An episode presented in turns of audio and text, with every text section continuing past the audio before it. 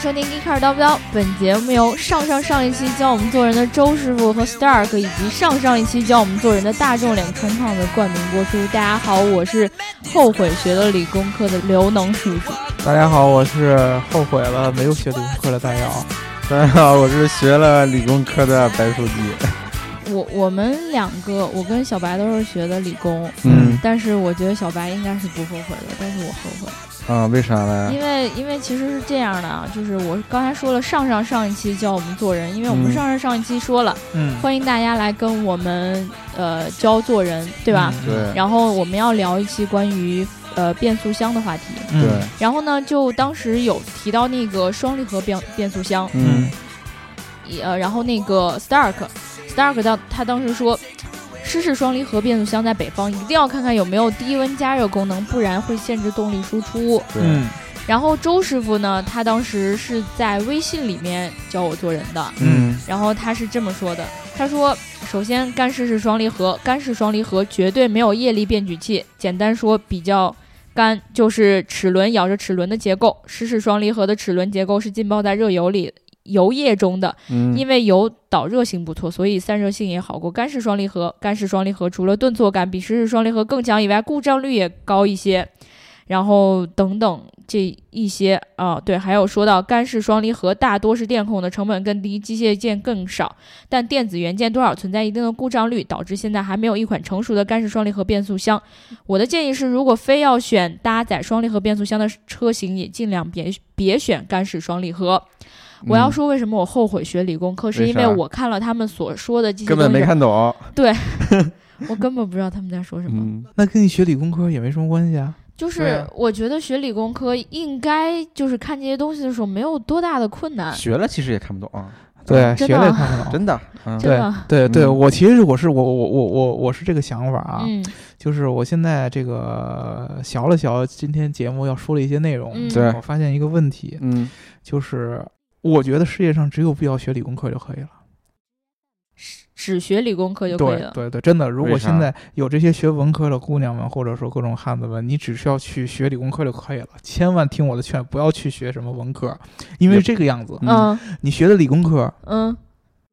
你学了嗯嗯啊，因为每个人呃，一般情况下嘛，你基本上你考上大学只有四年的这个对学习的机会。对啊，你说你有时间或者有有想法，你再去学一个本科，或者说嗯你后换很明显的专业，这个我我不反对，但嗯也不在嗯谈论范围之中吧。嗯，一般你只有四年，你只能学一个东西。那么嗯你去学了理工科，先不说你学没学得会，嗯对对吧像我这样就是没学会。对，你如果啊学会了，嗯啊，自然最好。对，如果说你没学会，嗯啊，那么你再去学一些文科的东西，市场比如营说销。，啊，你比如你学的市场营销 嗯，国际贸易嗯，这个呃是比较好上手的。对你比如说刘能，他现在虽然说他原来是学的理工科，他现在嗯做了这个呃主播，啊对吧？嗯对也算是一种文职职业。对对你，其实你觉得你去你你做主播没有什么很大的困难嘛，对吧？对啊嗯，对吧？你这论什么智商啊什么的都没有问题，谁都能上六啊六岁就能干这个事儿，这挺对好的，对吧？但如果说你反过来，嗯，你像我这样的，我学的市场营销，嗯对，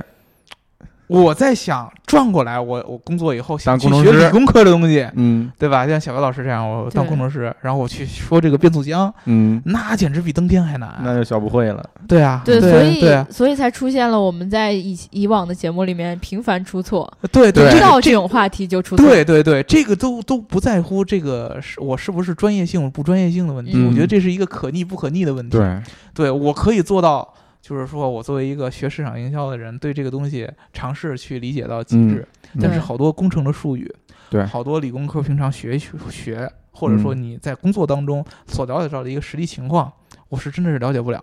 所以说，其实我们以后在聊技术当中，我们可以去尝试去更多的去讲一些最基本的原理，而不对去讲一些那些呃实践性的呀，嗯嗯，对吧？然后讲多就露馅儿了。了，讲多确实就留下了。嗯我发现这个是不可逆的。对，这就是理另解外力吧另外一个后悔对的这点是了，嗯就是我们明知道今天要聊这个变速箱，对然后我我我因为在前几期就是听到大家的反馈比较的消极。嗯，嗯，我就觉得说，我也作为这个节目的一部分，不能嗯对永远都是充当一个对对对对对的角色。对对对对，而且对明明明知道你们在说错的情况下，我没有你还听对出对来，对对对对那样简直就是一个大傻逼啊！对对对对对对对对对对对，对对对，然后我就今天呃这两天就尝试去问了很多的人，嗯消息，对，然后也去看翻阅很多的书，嗯然后嗯想要试图去了解这个变速箱。嗯要在这里，呃，就是特别感谢周师傅对于我的帮助，嗯嗯以及侄子，啊还有侄子老鸡头对于我的这个就是背给我的背后支持。教你怎么做啊人。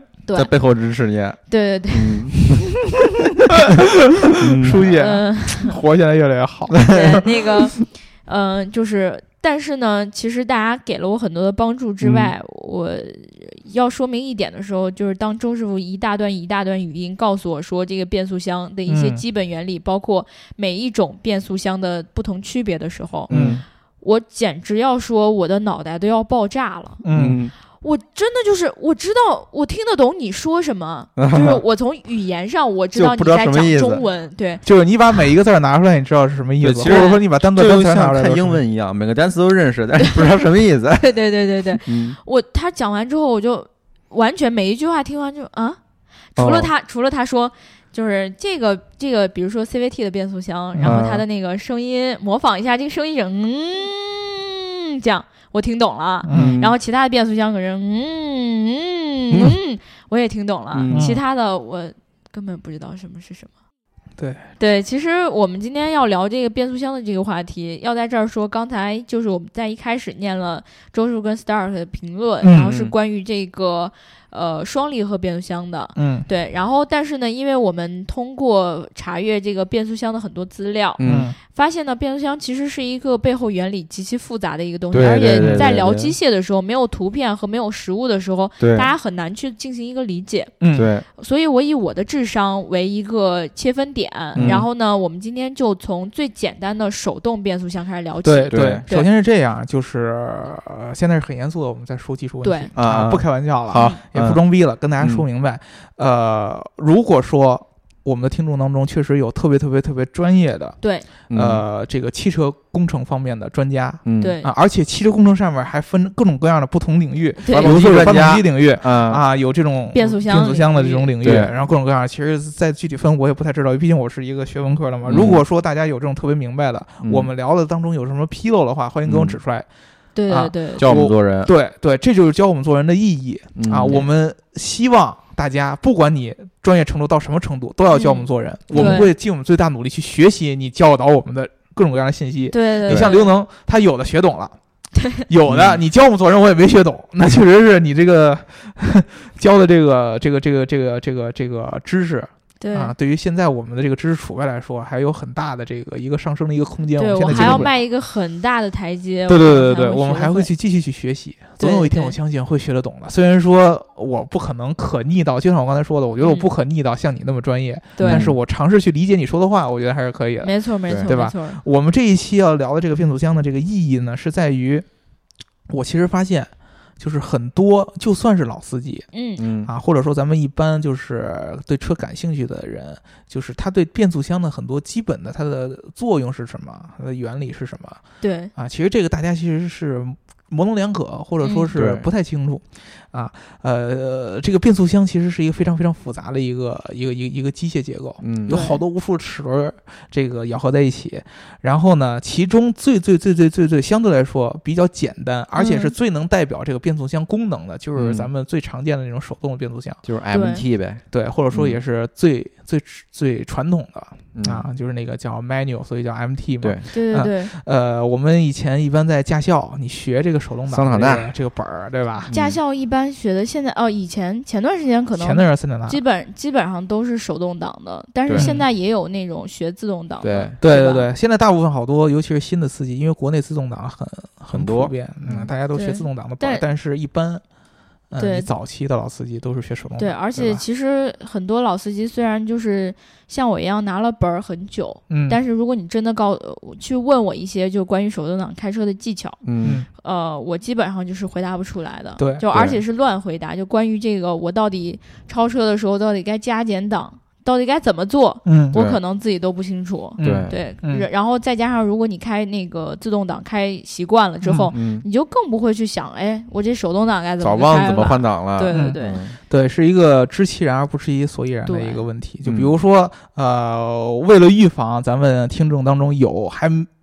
完全没有见过手动挡，或者说也没开过手动挡车的这些听众，对你比如说你是学自动自动挡这个驾照的，嗯，然后你和这个学成以后一直开自动挡车，哎对，你没开过手动挡的车，那么手动挡到底是是一个什么样子？首先就是说，在你的这个油门踏板和刹车踏板之外，还有一个离合踏板，对对，左这脚离合踩器的干嘛的？我一直都不知这道个。是一个离合器。然后在你的这个这个换挡的这个挡把儿这儿。嗯啊，跟传统的这个自动挡是前后，P 啊 R P R 呃 N D， N D。对其实我还是有开手动挡车多于开自动挡车，所以我其实自动挡是手动挡，我到现在一个我有点懵逼了。就它是基我本能记住那个 P R N D，原因是因为里面有 R N，嗯就刚好是我名字。啊，一般呢就是手动挡啊，一二三四五，嗯然后加一个倒档对， R，嗯啊，R 是这么这么这么大概这么六个这么一个档位嗯，啊。然后呢，你踩你要想换挡，你必须要踩下离合器对嗯啊，对才能换挡啊。嗯不踩离合器的话，这个档是换不过来的对对，啊。然后呢，你换完档以后，这个离合器还要慢慢的松开啊，嗯对要不然可能这车就有可能熄火。但嗯是没有人告诉我我为什么要踩那个为离什么合器，对不要为踩什么要轻轻的踩，或者为什么要重重的踩。对，我当嗯时真的就是师傅说踩，啊我就能踩，踩？嗯然后松我就松，嗯然后就说你咋还不松，我就赶紧松。嗯你哎说嗯，你松那么快干啥？我就慢慢的松。好，熄火了但，是我完全不明白他对于这个车，对于我在现在这个加减档换挡的过程中有任何什么的样的帮助，我嗯不明白。哎，所以说呢，我们就就这个问题，呃，逐渐逐渐展开，然后对要跟大家把这个手动离合离合器，呃，什么手动变速箱。嗯，对和，离合器的这些工作原理给大家讲明白。嗯呃，首先就是先说，就是变速箱的本质是干什么用的？变速箱的本质。对，嗯就是说它是一个呃，把发动机的这个动力嗯传输到、呃你的轮子或者说驱动轮的这么一个过程。嗯我其实一直以为发发动动机机跟应该轮。跟轮子直接连在一起啊 并不是这样的，它一定是最起码需要有一个这么一个变速箱的这么一个传导，嗯对，哦，对因为汽车它的变速箱相对来说更加复杂一点儿，嗯所以说我为了让大家更好的理解这个事儿，我们去先去说自行车，对，自行车，嗯，嗯，对，呃，变速箱最本质的它的一个一个一个结构就是齿轮咬合在一起对，啊，不同的齿轮咬合在一起，齿轮儿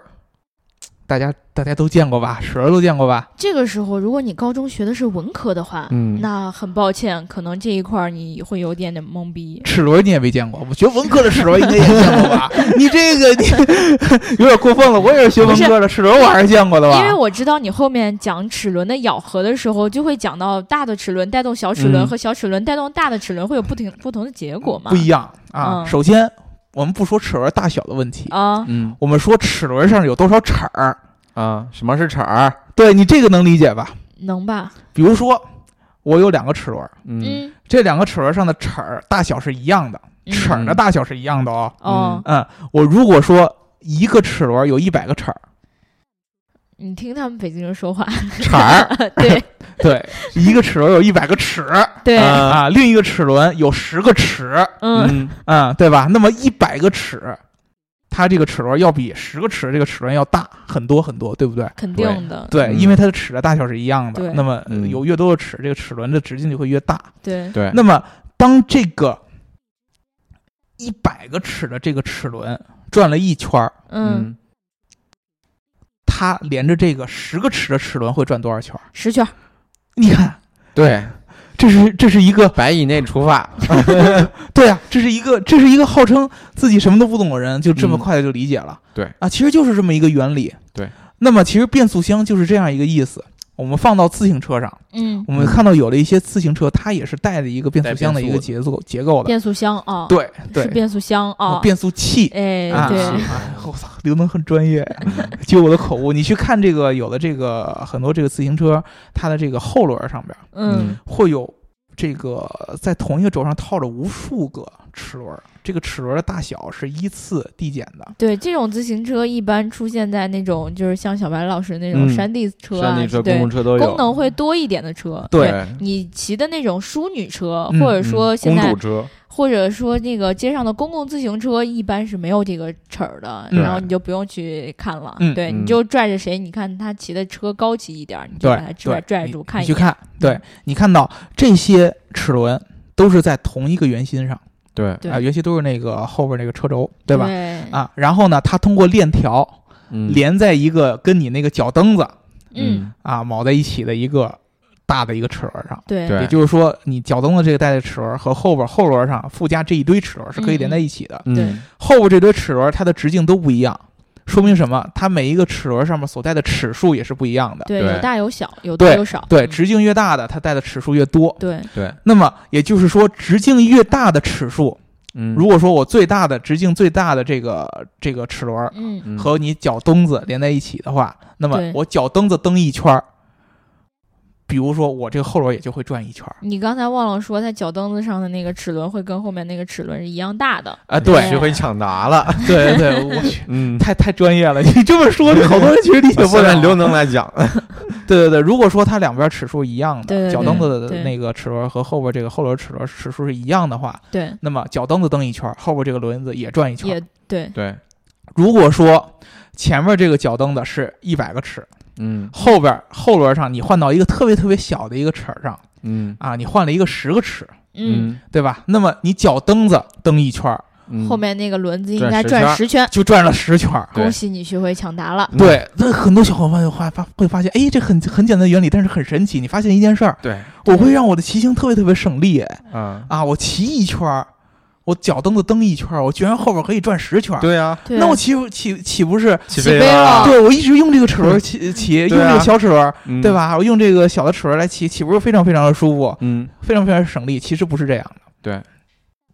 这个就是换挡的意义所在。我既然可以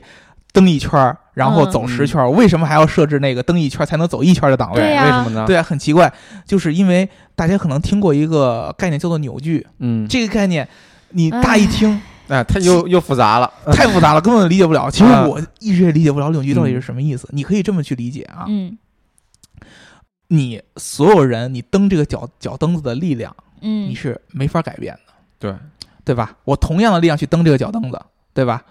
我刚才差点想说我可以改变啊，呃，你是可以改变，但是同样的情况下，嗯你去蹬它，轻易上是不会改变的。对，嗯就是同一个意思人，就是我们假设我们现在都理想条件下理想条件下，嗯对或者说你最大的力能蹬到什么样， ，OK，嗯你不可能突，破了，对吧？嗯你是有一个人的一个极限的，对不对？你在这个极限情况下，这个能量传递是守恒的，对嗯你不可能说我用一个很简单的，我用一个几一一一一个力，然后我去干了一个超出我这个力所能及的一件事儿。嗯那是不可能的，那是不可能的，对，因为我们力和反作用力肯定是，对能量是守恒的。你可以这么去想：嗯我如果说我去这个脚蹬子蹬一圈儿，嗯，嗯，那么我这一圈的力传导到了自行车后轮儿，后轮转一圈嗯嗯所产生的力，嗯它是这么传导的。那么如果说我相同情况下我换成这个小齿轮，嗯让后轮转十圈，那么我这个出来这个力就会被十圈转速所分散掉。对，嗯它本来一圈儿要克服的摩擦力就是你那一圈儿的那样，对但是结果你现在非得让我转十圈，对但是你那个力又被分成了十份儿，对嗯根本就不够我转一圈儿的嘛。对对对，就是这么一个情况。嗯这个理解起来可能还是有一些抽象，我对，为们什再么换。刘能能理解呢？原因是我提前理解的，对对，提前已经讲了一下午了， 对吧？对我嗯们再换一个，呃，再换一个例子，那嗯，大家刚刚刚才通过自行车已经应该已经理解这个不同齿轮之间这个转转圈儿这个变化了，对吧？嗯现在在理解这个为什么要变这么多为什么呢？啊？我你去理呃你去设想一下，我现在有一个非常非常重的一个手拉的一个车，嗯，这个车自己有一个重量，对，它停在这儿不动，嗯嗯前面有两种人嗯来拉这个车，嗯，第一种，第一种人非常非常强壮的一个大力士。就大姚这样的，对，啊，我嗯我虽然我虽然说块儿很大，但是我不一定有大力士有劲儿，嗯对？吧？你就可以说像我这样的，嗯，嗯啊我虽然说我很很强壮，然后我拉的劲儿很大，对但是我这个人跑不快，嗯，嗯我的速度是有限的，因为我体重很大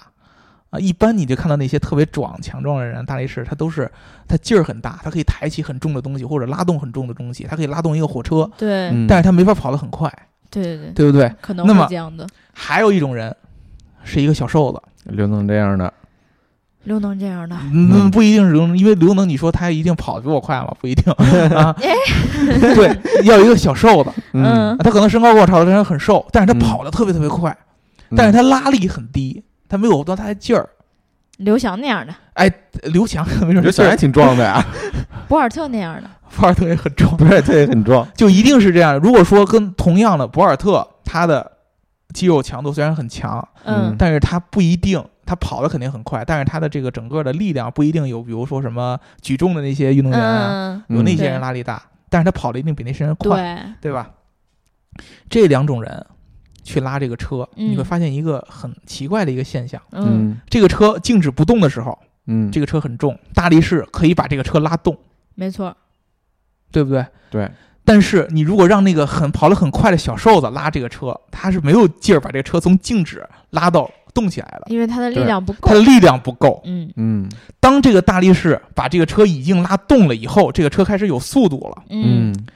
然后你在一瞬间让这个小瘦子接管过来，他对继续拖这个车走，嗯，你可以发现他就拖得动了。对，这是一个什么一个原理呢？就是说大力士在这个车启动的一瞬间，他是要做很大的功的，嗯，因为他要克服很多的摩擦力，对，嗯还要克服很多的阻力。嗯，但是当这个车已经活动起来，你要保持这个速度的时候，嗯，你不需要很大的力量，对，这个小瘦子就可以探当了。对，这个就是我们刚才说的一个低档和高档的一个区别嗯啊、越高的档数，档位越高，那么嗯说明你在保持速度当中是越省力的，对或者说越高效的。就一圈儿转十圈儿那种，对，但是对啊你想让这个东西起速、加速上去，嗯或者说从零起步获得速度，嗯，一定是要一个低档位，也就是说，我蹬几圈儿，这个轮子就尽量少了转几圈儿。对你对把我所有给你的力就赶紧转化为你需要的那个力就对了你需要起步的或者说加速的那个能量对，啊，是这么一个原理。我们最后换到汽车上来说，嗯，经常开手动挡，对你手动挡不可能直接挂四档起步，对不对？一档起步，对啊，很多好的车是可以挂四档起步的，但是挂四档起步你会发现这个加速很慢。对，为什么呢？因为发动机转了一圈儿，轮子转了好多圈儿，哦，那么发动机的这个整个的功率就没有真正的用到这个加速的过程当中。嗯嗯嗯，也就是说，你在尝试用一个小瘦子拉着一个车来加速，嗯，拉不动呗，那是拉不动的。哦，所以说，我要如果用一档起步，从静止把速度加起来，嗯那么我一定要用一个低档，就是一档，嗯，对吧？嗯这样起步的话，这个车你能感觉出它明显它的加速是要比这个高档更快的。对嗯所以说，经常老司机教你怎么开手动挡，低档起步，对对吧？踩油门起步，挂一档，然后速度上来以后挂二档。嗯对对对，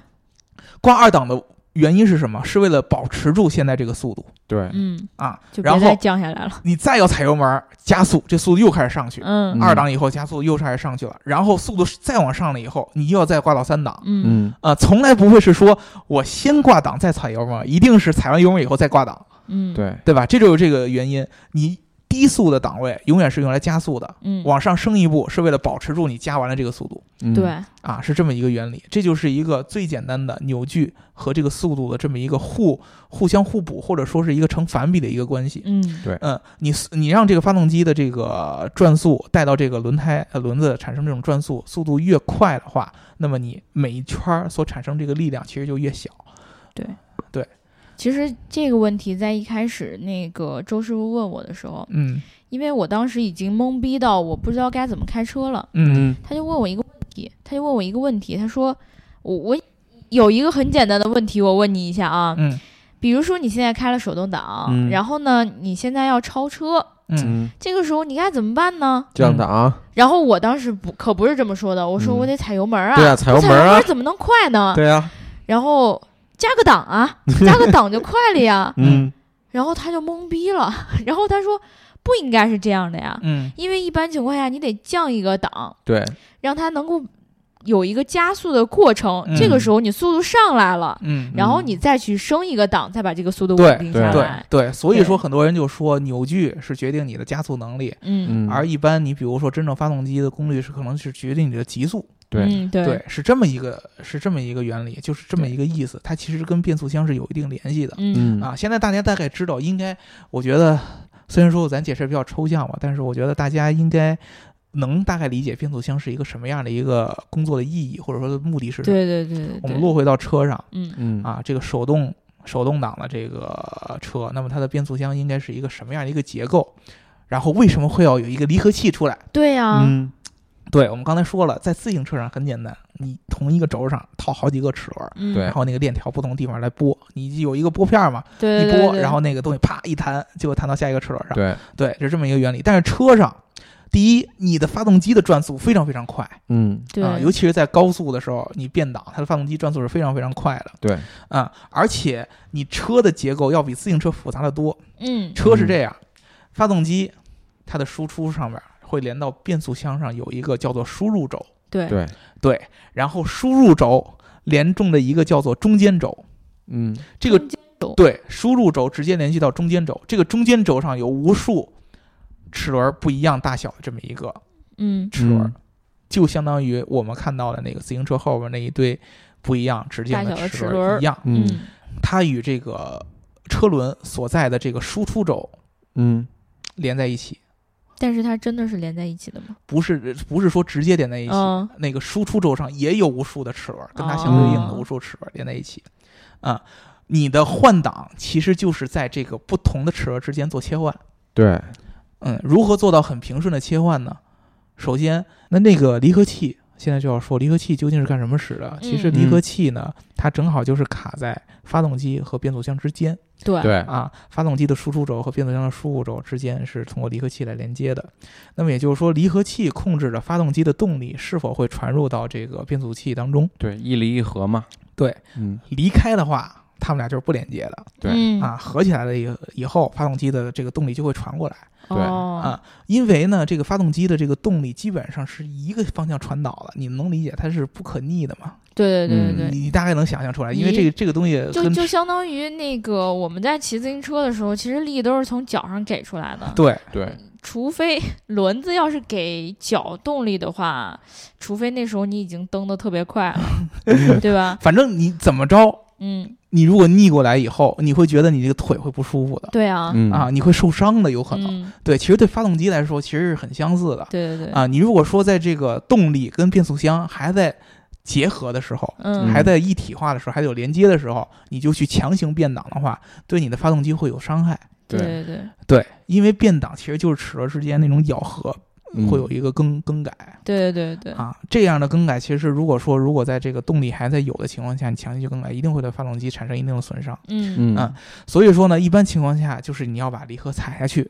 把这个发动机的动力和这个变速箱之间给断开，对，切断开连接以后，你再去变档，然嗯后对再松开离合，动力重新回来。嗯，对嗯，这样的话，你就会让这个动力重新输出到这个车轮上。对，而且那时候齿轮已经变化了，啊对，重吧齿轮已经重新咬合上了，嗯这样的话嗯你就可以开始这个、呃重新就开始呃达到你这个变新档这样一个目的了。对，嗯其实我们到时候就是会在那个就是节目的那个文字部分，嗯会希希望把这个图片发给发给大家看到，对，因为我们实在是在解释它的时候，我们心里特别明白了，口现在播已不经。了这个，对，因为大家嗯可能想象不到它的那个样子，嗯，对吧？这个时候解释起来，对于大家来说理解上会太出晦现涩了，对对对，对，其实这个东西确实比较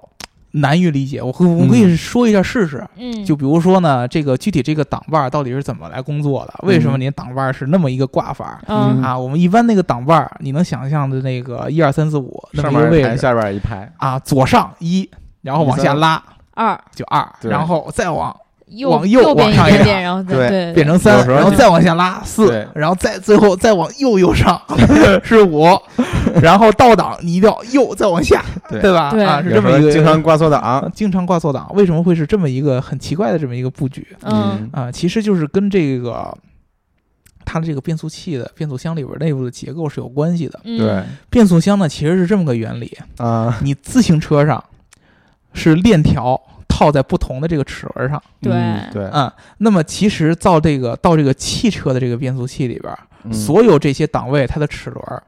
都是已经是咬合好的了，对，对，其它实可能有的不是这样的结构，但呃现在比较好的都是这对样，就对是因为如果说你让这个齿轮线去互相重新咬合，对一嗯第一是速度太快了，咬合的过程可能会肯对定会于出问题。对，对对，还有一个呢，就是你会感觉到很明显的那种顿挫，对嗯，对它相对还来没说，咬好呢，对对，啊相对你再来说咬一会儿，相对来说不太忍流住畅。对嗯啊， 所以说呢，其实呃，这个汽车的手动变速箱，它的这个变速箱里边儿这个齿轮的变化是通过什么来改变呢？是嗯通过齿嗯轮和轴之间的连接来变变化。对，啊、就是比如说我现在是一档，嗯啊那么就是这个车轮就是输这个变速箱的这个输出轴这边儿嗯啊、嗯一档那个齿轮跟输出轴连接嗯啊、我会变到二档，那就是二档的齿轮跟输出轴连接。对，嗯啊、那么其他的这些齿轮其实也同时也在转，只不过它跟输出轴是不连接的。嗯对啊，是这么一个原因。这个连接的切换是靠你这个手动挡把来换的。嗯对你看到它一和二在一条纵线上，对嗯因为一和二是一组对，嗯啊，它是通过同一个这个换挡的这么一个、呃算是什么同步器来控制的。对，嗯左邻右舍，对你换到一，这个同步器就往左，嗯把这个输出轴和一号齿轮连接在一起嗯，对啊。你往二号，呃，你往二档一拉，这个这个同步器就往哎右，我跑到后面哎旁边去了，对，那就嗯把这个二号二档的这个齿轮和这个输出轴连在一起。嗯，所以说你能看到它正好是这么三条线对，啊、然后三四又是一组，嗯嗯，这个一般我们这个五速的这个手动离合器就是这么一个排列。嗯对嗯，那么你到倒档的时候，它其实就是多了一个齿轮嗯对，啊、多了一个齿轮的作用就是让这个转向是反过来的，这怎么啊反的？嗯、就是有一个反向的齿轮， 你你我只 能这么说了，有一个反它就反着有一转个了反向的啊齿轮，嗯， 你们你们有要有齿轮，你可以回去去看一下，对对吧？我已经无力再去解释。最好去网上搜下视频。嗯对，那也嗯就是说，就是我发动机的转向和这个轮子的转向是反过来的，就通过加了这个一个这个反向齿轮之后，嗯对结构很巧妙。对，是一个结构很巧妙的一个东西。所以说呢，其实倒档它只有一个这么一个转速这么一个对档位，所以嗯，所以倒车一般开不了很快。对。对对，有的越野车，它嗯倒档是有两档的，嗯嗯，然后它的档位可能会更细化，因为嗯我们在爬坡的时候，越野或者说过一些比较极端的路段，嗯，嗯、你其实不是很在乎速度有多高，而是对你在乎它的劲儿有多大？劲儿有多大，就是说你大力士有多大的劲儿可以把它嗯拉过来。对，这种情况下，它其实所以才会在低速档下边儿，比如说一档，它还有一个更低的一个档。嗯，嗯让你这个呃通过性更强，就是这么一个道理。嗯还有一个事儿就是，嗯大家开那些就是呃比较老的那种手动的那个嗯变速箱的车，经常会发现一个问题，就是离合呃一旦踩下去或者是松的这个速度啊，或者说力道过猛的话，熄这个火车了就会熄火。对对我科二就是这么挂的，啊，经常咱们新手新手上路的时候会出现这种情况，比如说对离合器松的过快，太快了嗯，对啪一下就熄火了。所以说呢，这个一般驾校教练都会告诉你说要轻抬离合，对，然后把那离合踩到底啊，，踩着踩到底，啊踩到底呢，你原踩因不到底挂不上，对，踩到底对的话呢，就是因为你不踩到底，它的这个传动是没有办法完全切断的对，你对挂不上他就打你，啊，嗯你抬的太猛，就摸你大腿。 你抬的太猛。嗯，那呢，这个咬合就不会特别特别的完美，咬合不完美，这发动机要保护自己，发动机保护自己就是熄火。就灭了哦，对考试就挂嗯了。对你就可以这么来理解。对，你就溜嗯下来了，对对，你就相当于刘龙刚才其实觉得自行车挺有意思的。如果说这个车轮反过来逆推你的 腿的话，你的腿保护自己的最好措施就是从脚蹬子上下来。那就是死飞的那对种车 了。对然后现在已经像听天书一样了。对，对其实前面有一段的时候，就是就是大姚已经很努嗯力的认真看着我，想要通过眼神，就是很笃定的告诉我，我我说的是没有瞟了你错一的。。眼，一脸懵逼 对，嗯，就是其实，在就是讲发动机就变速箱的这个东西的时候，嗯，你首先你得了解这个齿轮之间怎么互相作用，嗯然后它其他的这种各个有各个名词。嗯这齿比个啊，对呀、呀，然后或者说这个输出轴啊，是到底是哪一对根儿啊？嗯然后还有那个你所谓的那个大齿轮，怎么能让它跟输出轴再结合到一起啊？嗯，嗯，其实真的是一个特别复杂的过程。很复杂的一个过程，对就是它的原理其实就是一个齿轮比，对，嗯核心就是一个齿轮比。对这个齿轮比真的是我觉得是，呃，人类在机械上所非以常伟大的一个所发以明。我就问你们一句话：嗯学好物理重不重要？学好物理，嗯，我觉得学我高中物理其实挺好的。没有用，大学物理也得嗯好。啊，所以要奉劝在听我们节目的各位大学生同学们，对，好好学习才是王 道。嗯，跟你的要天赋也有关系。我觉得你再怎么努力学物理，你也懂不了 这个。你别你别这样嘛，啊我万一能学好呢？啊，对。那么我们继续教刘能做人。嗯，对嗯，而且刘能刚才其实说了一个什么什么什么一个问题呢？就是这个变速箱嗯，啊，你如果到时候我们把那个图有机会，如果有可能的话抛上来，对，我就对麻烦戴尔老师截个图。对你去看一下，其实，呃，你会发现，最结构上或者说它的嗯元器件儿，相对来说还是比较简单的，就是轴对齿轮儿、轴元齿轮儿，元器件儿是相当的简单，对，就是各种齿轮儿和轴对啊。但是你去仔细去想它的这种复杂程度，就比较复杂了，嗯，第就一转不个，过来弯儿了，对对，对第一个哪个齿轮儿跟哪个齿轮儿连在一块儿对啊？嗯哪个齿轮儿在什么情况下和哪个齿轮儿连在一块儿？对这个哪个是齿轮一个让问题，车转得快，哪个齿轮让车转得对慢这是第一个，这是结构问题。嗯第二个工艺问题，嗯嗯对，就是在发动机高速运转的情况下，这个齿轮转得非常非常快，嗯，你怎么能够让它自如的这种变换？对，嗯就像大家说的不顿挫，对，不断做对自由的切换，而且你能在这个切换的同时保证它的强度，嗯，对，你不能转着转着这齿轮转崩了。啪断了，嗯，或者说齿轮转着转着转着，因为齿轮上某一个，比如说不做的不够平滑，嗯做的不够平顺，对你整个的这个变速箱，以甚至于发动机产生这种质的这种或这个这个这个打击或者说毁坏，对对，啊，所以说其实变速箱是这个很多这种造车企业当中一个非常重要的一个技术。对，对嗯呃，现在我们讲的是手动的变速箱对，啊，我们如果说我们将来有机会去讲自动的这个自动挡的这个变速箱的不是话，将来嗯有机会，我们没将来机肯会定得了讲，讲嗯不明白了，呃，我觉得要取决于大家教我们做人怎么样。嗯其实我对现在现在我其实之之前也看了这个自动自动嗯挡，没看懂， 哎我需要时间，就算我就是我就算花了，比如说花一段时间给他看懂了，我嗯觉得我也没法找任何一个呃比喻啊，或者说例口子播或角者度出给来，它讲嗯出来对，能在这里边讲，所以说口我不出还是来挺希望大家能够通过嗯一个什么方式，比如说你高中的老师，对，或者说呃不是高中不会讲这个，上大学的时候的老师，嗯通过什么方式把你这个东西给讲明白了。嗯，反正它这套结构是很复杂的对，啊，反正我听说现在国内其实完全靠自主的这个技术嗯，来去和工艺去生产自动挡的变速箱，也是一个很困难的一个事情。对，很少，对，基本上对很少，都是在用国外的技术。对，大部分都是买，很多企业可能会在这方面比较懒惰，嗯，嗯，就觉得首先第一点，这个技术就是既然国外已经有了，对为什么不拿过来用呢？对，而对且自己在研发的过程中也会遇到很多难题，对然后对再加上就是我就算生产的再烂的变速箱，我也有的地方卖啊，对对啊，然后他自己就觉得说，哎，那就这样吧，嗯然后一下就懒惰下来了，就不好好研发了。是这样。对，嗯所以我们现在见到很多比较技术比较牛逼或者用起来很舒服的变速箱，嗯可能都是由国外生产的。对嗯，对，或者说是国外它生产了各种各样的组件，然后由国内嗯来组装起来。对对对对但是它对的核心这些组件的生产，我对刚才说了，工艺和结构对，都是来自于国外的一些公司，没是比错较遗憾的。嗯，嗯，是这就说明这个这个这个变速箱到底有多复杂。对，不过以后要是有电动车的话，可能在这方面他们又可以省不少力了。对，因为变对这就为什么咱们要弯道超车嘛，因为电电动车根本就没对，有有变啊速太箱。太多东西弯道超实车在是超不嗯过来了。嗯对对，嗯， 对，那我们这一期就聊到这儿了。然后，如果大家对于变速箱、自动挡的、手动挡的，然后还有那个双离合的，有任何更高精尖的技术可以与我们分享，嗯，然后在原理上面有更多可以要帮我们一起解释完全完整的东西，都可以在评论里面告诉我们，对，对吧？嗯对，先继续啊，这一期还是要继对对续教我对们对做人对，啊。这一次教我们做人的环节，其实刘能叔叔刚才说了几个，就是说呢，这个变速箱，嗯，嗯我们只聊了现在最简单，手动的，也是我可能在我的这个词语当中。唯一能够想出来怎么解释的，这么对一一种就是手动变速箱，还有这种自动挡的变速箱，教我们做人，大家对嗯对教我们做对对人啊，CVT 无级变速，对是上一下层次就上去了，对 吧？ ，AFT 啊，你嗯你肯定听过很多老司机跟你说什么 CVT 无级变速，你能够用音频的方式给我解释出来，嗯你哎就一个标准，你把刘能解释懂了，嗯，真的